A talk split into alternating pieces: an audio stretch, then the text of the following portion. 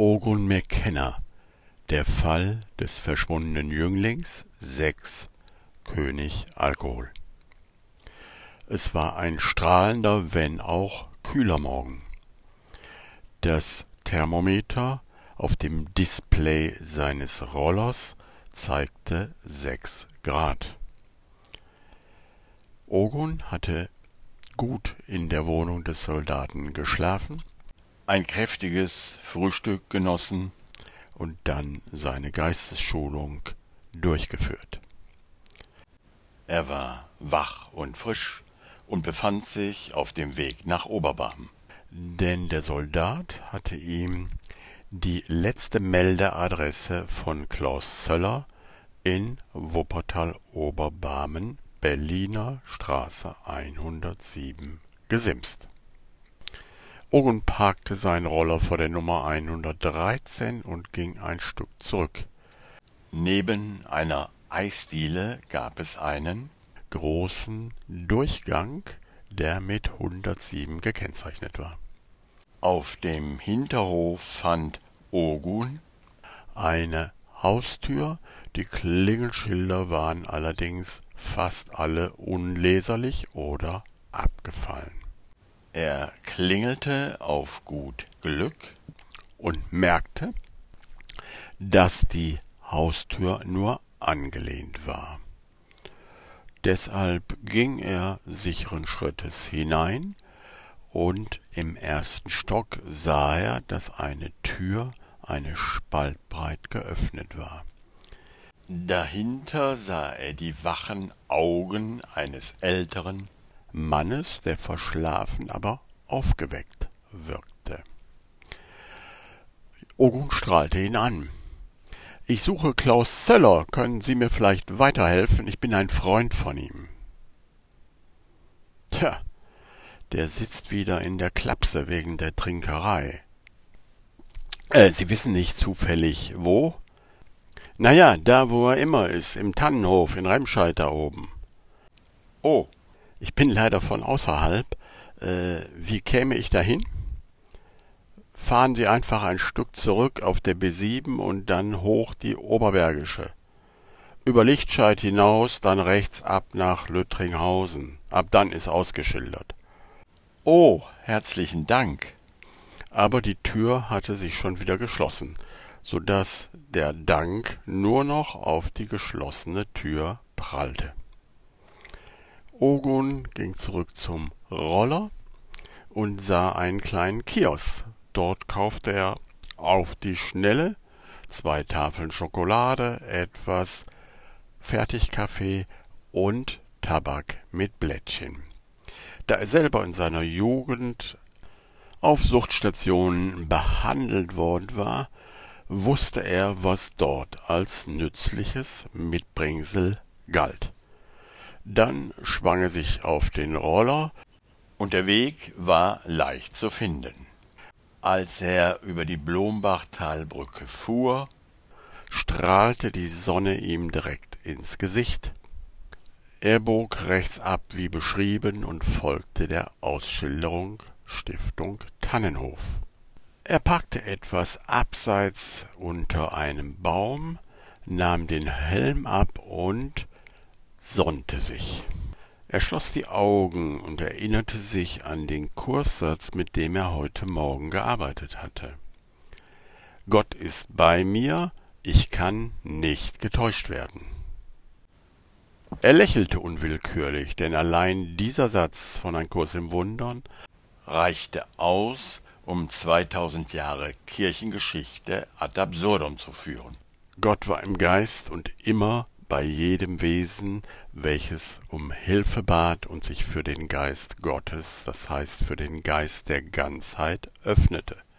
Es bedurfte weder einer Institution noch eines Vermittlers noch eines Theologiestudiums, sondern es bedurfte lediglich der Bereitwilligkeit, sich für ein anderes Denken zu öffnen, welches sich im Geist sofort zeigte, wenn sich der Geist öffnete und um Hilfe bat.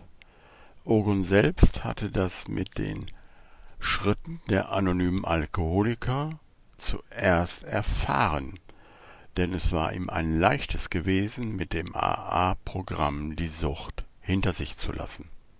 Allein die Bereitwilligkeit, sich im Geist zu öffnen und eine höhere Macht um Hilfe zu bitten, hatte ihm Schritt für Schritt den Weg gewiesen, ein zufriedenes und trockenes Leben zu führen.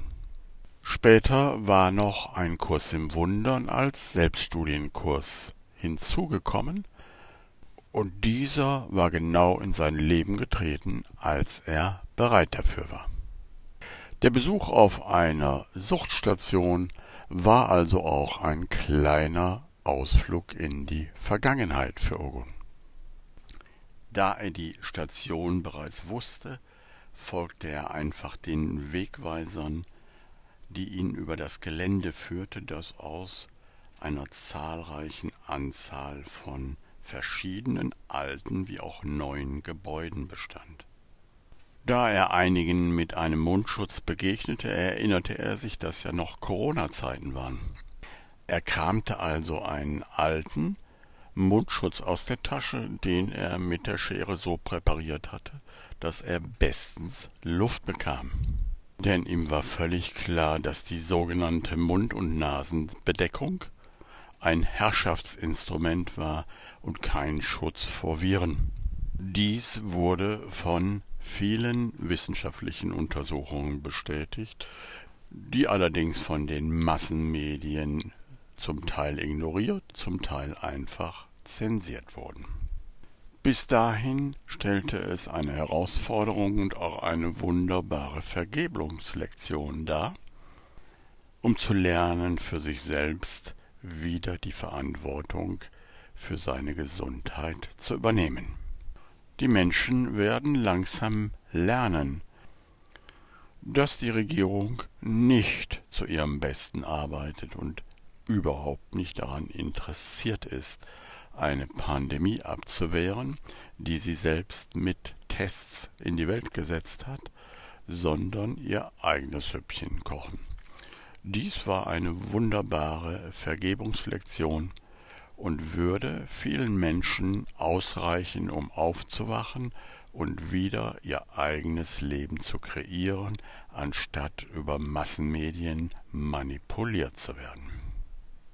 Ogun setzte also seine präparierte Maske auf und betrat ein Hochhaus, was als geschlossene zwei gekennzeichnet war. Ein Aufzug brachte ihn in den zweiten Stock vor eine Glastür. Dort gab es keine Klingel, also klopfte Ogun freundlich, und als er den Blick eines in weiß gekleideten erhaschte, hielt er demonstrativ seine Plastiktüte in die Höhe und wedelte damit. Der weiß gekleidete, ein junger Mann, schloss die Tür auf und fragte, Sie wünschen bitte?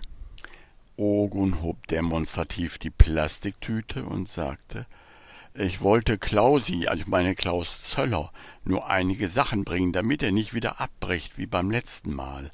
Äh, Sie wissen schon, äh, ich glaube, er braucht diesmal wirklich Behandlung. Sein Gegenüber, der laut Namensschild Herr Gerber hieß, nickte etwas müde und sagte Sie müssen sich aber auf der Kontaktliste bitte eintragen, sie liegt vor der Glaskanzel. Selbstverständlich, sagte Ogun. Wo finde ich Klausi? Entweder in der Elf, also ich meine Zimmer elf, oder hinten im Tagesraumbereich. Dort sitzt er meistens, da dürfen Sie auch rauchen. Danke, sagte Ogun, ich mach's auch kurz. Kein Problem, sagte Herr Gerber, Sie denken bitte an die Kontaktliste. Ogun marschierte schnurstracks zur Kontaktliste, um sie mit einem Fantasienamen zu beehren, und ging dann langsam einen langen, hell beleuchteten Flur entlang. Er klopfte an Zimmer elf und da kein Zeichen kam, öffnete er die Tür einfach und spähte ins Zimmer. Er sah nur drei ungemachte Betten. Also schloss er die Tür und ging weiter den Flur entlang und sah hinten einen durch Glasscheiben abgeteilten Bereich, der wohl den Raucherbereich darstellte. Er öffnete die Glastür, warf ein fröhlich frisches Hallo in die Runde und schaute den Mann an, den er spontan für Klaus Zöller hielt. Es war eine gewisse Ähnlichkeit, besonders in der Kinnpartie, sowohl mit Philipp als auch mit Ute Zöller zu sehen. Und Ogun fand, dass es Zeit für einen kleinen Bluff war. Dieser Mann, den er für Klaus Zöller hielt, hatte die strahlenden Augen und auch das energische Kinn, was er in der Familie jetzt schon zweimal gesehen hatte. Er hatte deutlich bessere Zeiten erlebt und wirkte jetzt aufgedunsen, müde und energielos. Ogun überreichte ihm einfach die Tüte und sagte Schöne Grüße von Philipp, das soll ich Ihnen bringen. Er meinte, Sie könnten es gebrauchen. Klaus Zöllers Augen blickten ihn interessiert und unverwandt an. Dann erst warf er einen Blick in die Tüte und lächelte. Das ist sehr nett. Wo haben Sie Philipp getroffen? Jetzt war es Zeit, den Bluff abzubrechen, aber nicht hier vor den Augen aller. Deshalb sagte Ogun sehr geheimnisvoll, das würde ich gerne äh, mit Ihnen unter vier Augen besprechen, wenn das geht. Geheimnisse haben eine magische Anziehungskraft auf viele Menschen und auch diesmal klappte das Geheimagenspiel gut. Klaus Zöller erhob sich sehr, sehr langsam und mühsam, und man konnte sehen, dass er große Schwierigkeiten hatte zu laufen. Ogun bot ihm eine Hand an, die er aber ausschlug, und so schleppte er sich langsam in Richtung Flur und zu seinem Zimmer, in dem sie zum Glück alleine waren. Ogun wusste, dass ab jetzt nur Ehrlichkeit zählte, denn Suchtkranke hatten selber genügend Erfahrung mit Lügen, um sofort zu spüren, wenn sie belogen wurden. Entschuldigen Sie den kleinen Bluff, aber ich wollte nicht vor allen Leuten damit anfangen. Ich ermittle im Auftrag Ihrer Schwester, weil Philipp seit vierzehn Tagen verschwunden scheint.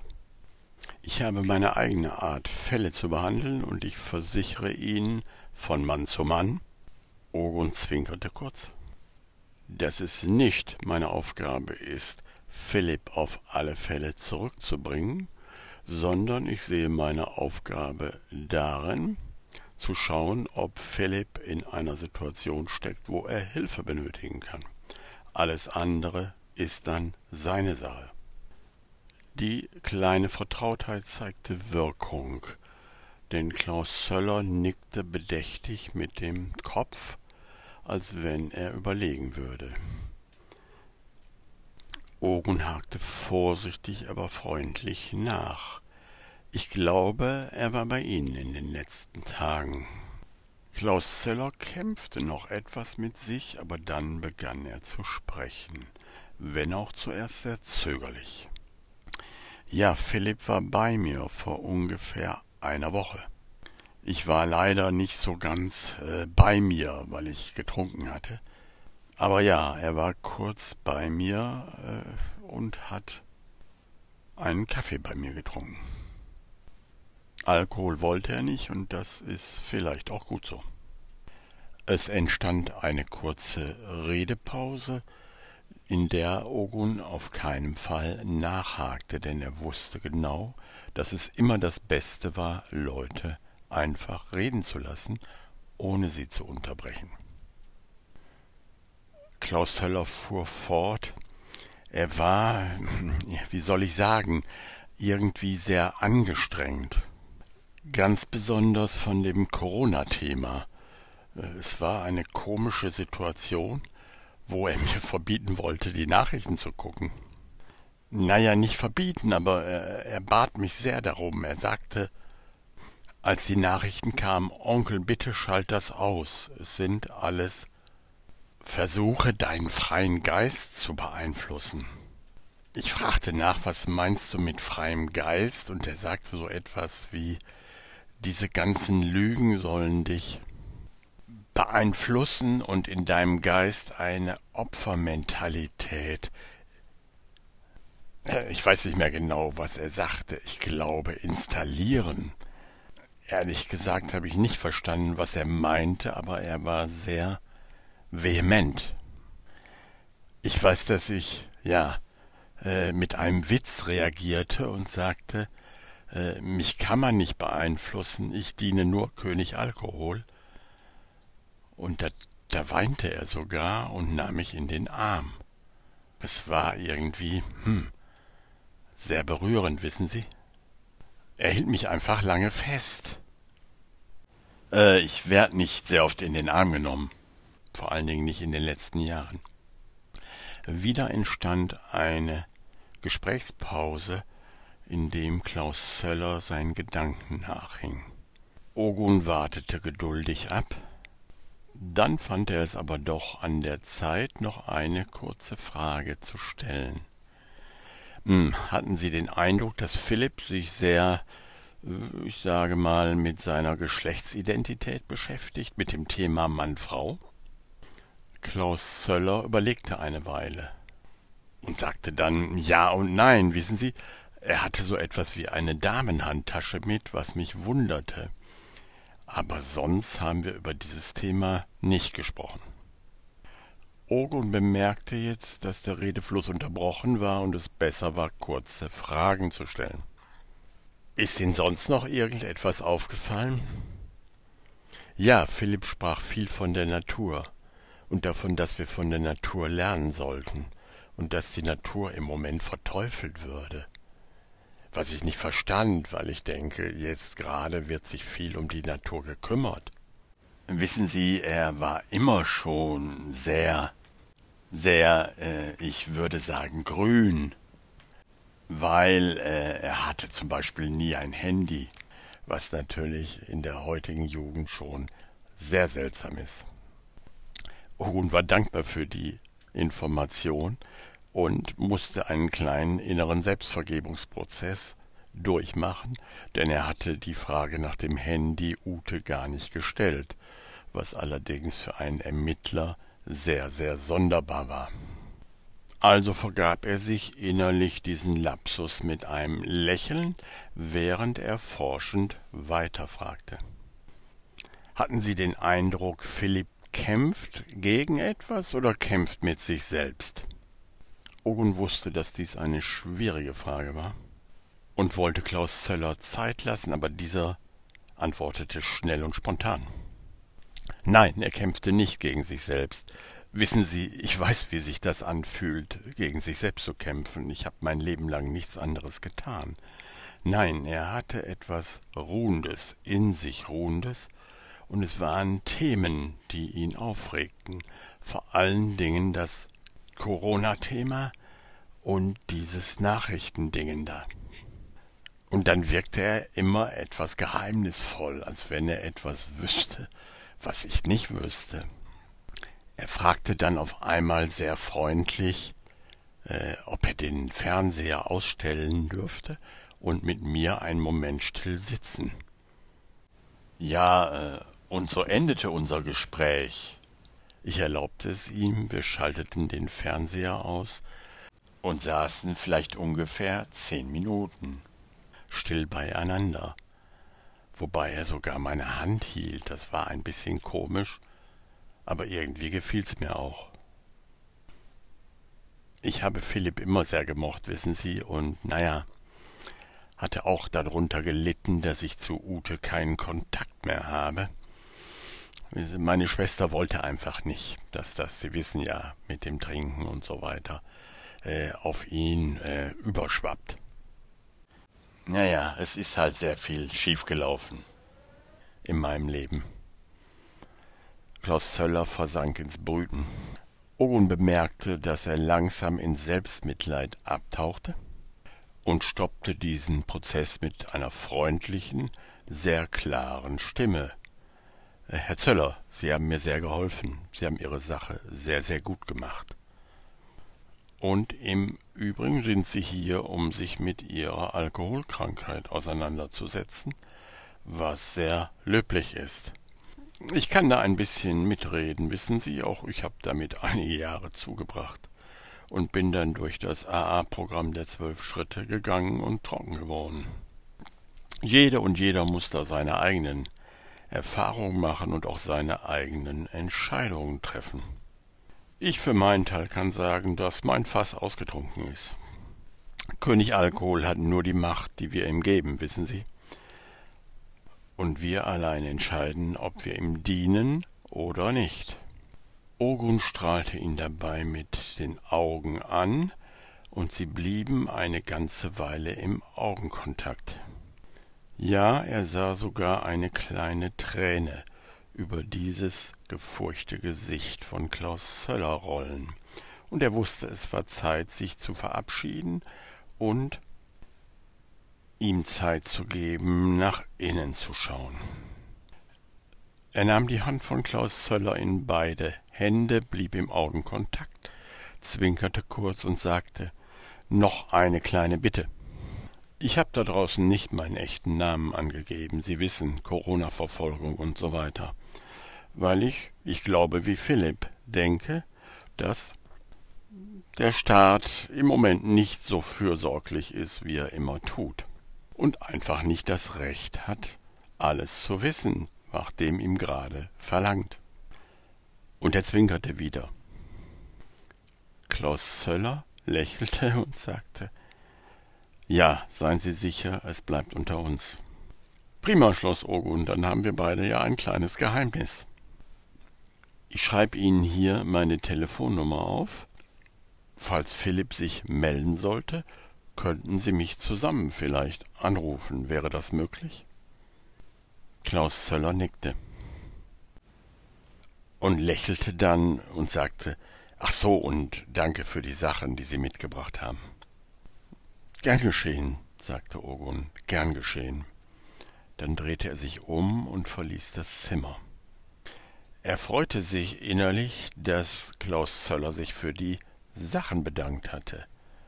Denn aus eigener Erfahrung wusste er genau, dass Dankbarkeit gegenüber dem Leben immer der erste Schritt zu einer guten Entwicklung ist. Dankbarkeit erhöht die geistige Frequenz und versetzt uns so in die Lage, bessere Entscheidungen zu treffen. Dies mag am Anfang als sehr kleiner Schritt daherkommen, aber er ist sehr entscheidend.